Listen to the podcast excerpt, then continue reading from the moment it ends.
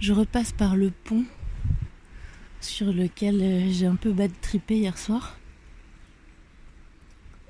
J'avais à peine remarqué que la rivière devait à peu près trois fois sa largeur. C'est le reste des inondations. C'est vrai que les arbres ont leur tronc à moitié dans l'eau.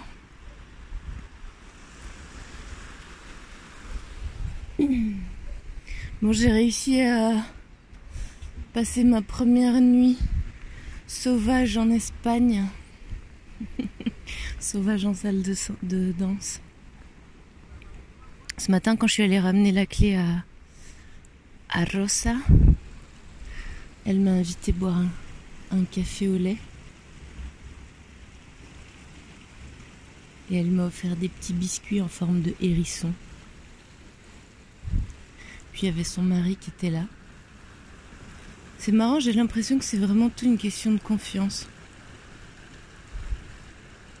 Et là, elle m'a ouvert la porte. Elle avait enlevé son masque.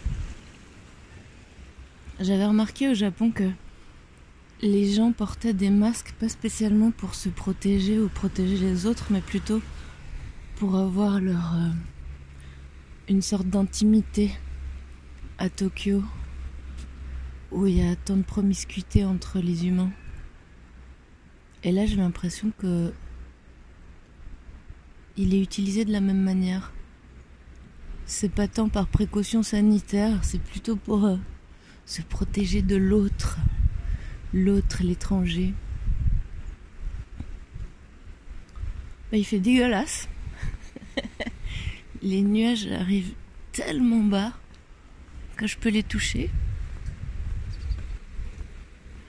Il faisait moins 1 degré ce matin. Mais là, j'ai l'impression que c'est remonté.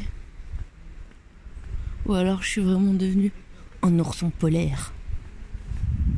Tiens, il y a le mari de Rosa qui est là. Au bout du pont.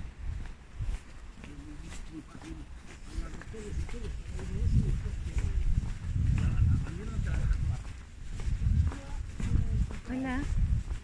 Que tengas un buen día. Lo mismo. Igualmente. Hasta luego. Hasta luego.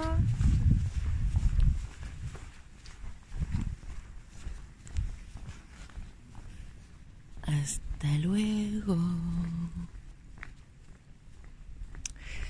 Hier, mon amie Véronica m'a envoyé euh, la référence de la phrase dont je parlais il y a quelque temps en arrière. Caminante no hay camino, el camino se hace al andar. Alors apparemment, c'est écrit par un certain Antonio Machado au début du XXe siècle. Et il ajoute, tu te retournes et tu vois le chemin sur lequel tu ne remarcheras plus jamais. C'est beau, non? On nous traite de délinquants parce qu'on porte des tatouages. Mais ceux qui veulent le plus portent un costume. Ça, c'est dans un, petit tunnel à la sortie d'un tout petit village de pierre avant d'entamer une nouvelle colline. colline. Je veux dire que je me réjouis, j'espère juste qu'elle est assez haute pour passer au-dessus de cette couche de nuages. Ça serait trop bien de me retrouver au-dessus d'une mer de nuages à nouveau.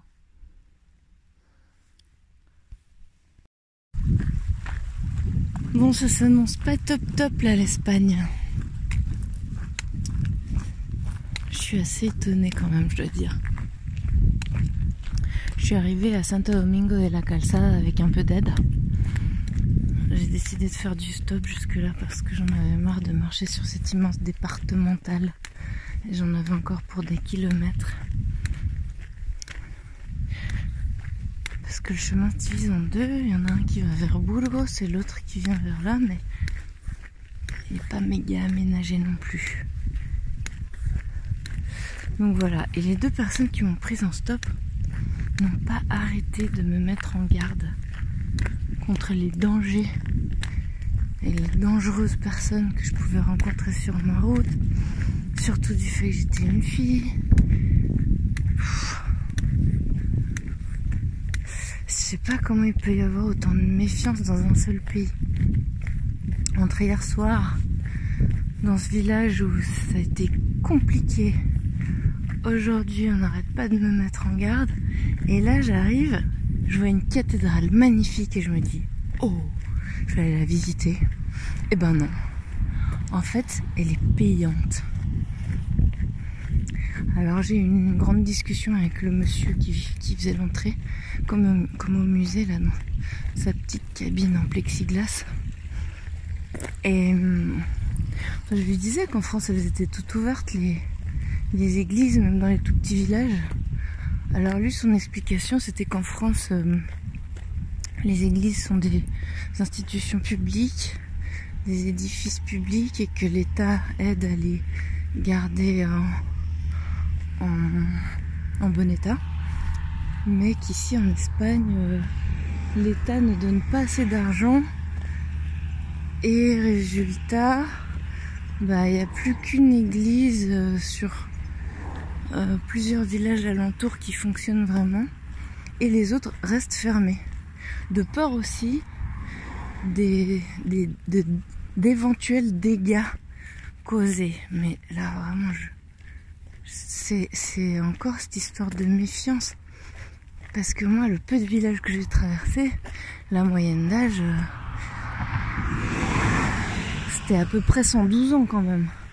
Alors je sais pas si c'est à partir de 100 ans qu'on commence à tout bousiller dans les églises. Mais tout ça me paraît complètement ahurissant. Et je pense pas qu'il y ait plus de, de croyants en France qu'en Espagne. Parce que c'est ça l'histoire, c'est qu'avant apparemment elle fonctionnait grâce aux donations et que maintenant il n'y a plus assez de gens dans les villages et donc il n'y a plus, plus assez de, de dons.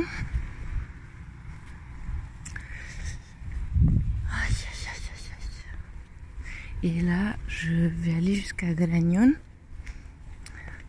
Ivan, le russe de Malte, m'a parlé d'un donativo hyper chouette qui est là-bas.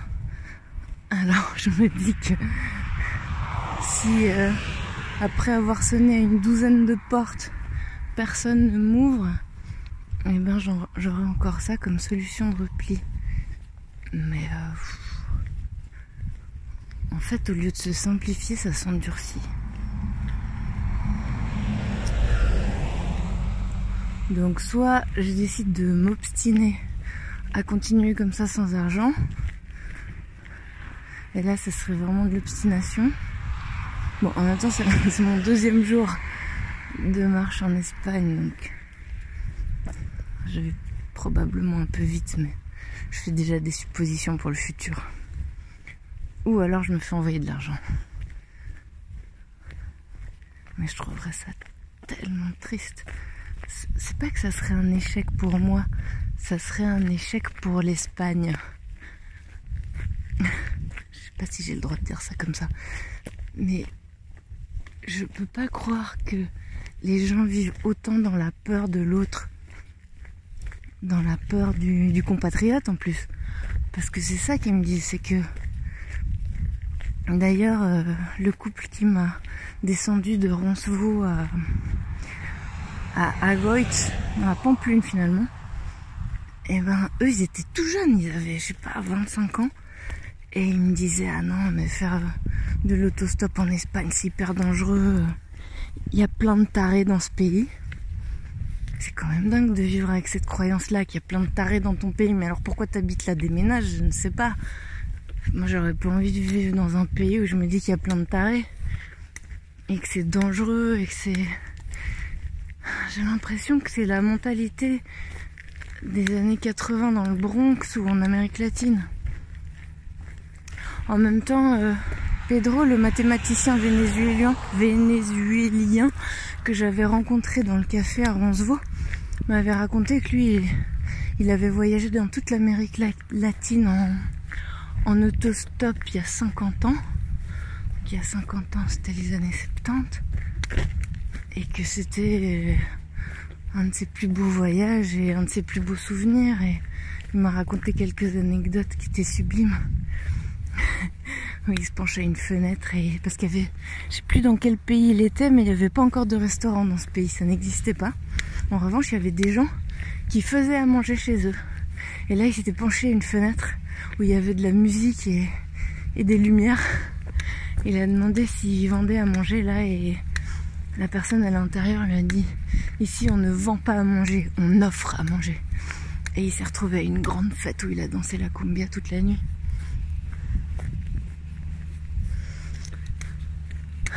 Je triste que les Espagnols s'ennuient parce qu'ils croient que l'autre est fondamentalement mauvais. Et jusque-là, j'ai cette vilaine sensation. Je vais continuer à avancer encore quelques jours et puis je referai le point. Le bilan espagnol.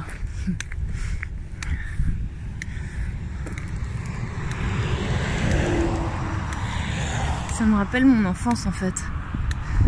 Parce que mes parents, ils, ils arrivaient quand même assez fraîchement du Chili quand, quand moi je suis née et ben c'était pas la fête. Pour eux, le monde c'était c'était dangereux. C'était avant tout quelque chose de dangereux. Alors j'ai été éduquée dans l'image d'un monde dangereux. Image que je suis en train d'essayer de déconstruire. Mais là, je suis pas aidée. À Vitoria, on m'a proposé de faire un, une conférence TEDx sur la solidarité euh, en relation avec le voyage que je suis en train de faire là. Et j'ai dit bah ouais, pas de problème. Mais en fait, euh, bah si ça, ça va pas être possible. En fait, si ça se passe pas bien en Espagne, qu'est-ce que je vais leur raconter moi? Que l'Espagne c'est trop nul, que tout le monde croit que tout le monde est mauvais, et donc il n'y a pas de solidarité entre les gens. La solidarité aurait été troquée contre la méfiance. si je me retrouve à passer des nuits dehors, ça va pas être glorieux à raconter. Mais bon, je sais pas, je me demande si le livre de, de notre ami Bregman a été traduit en espagnol. C'est ça qu'il faudrait qu'il lise. L'humanité, une histoire optimiste. Merde alors. Bon, je peux commencer à rechigner là. Et on va voir ce qui se passe. Bisous bisous.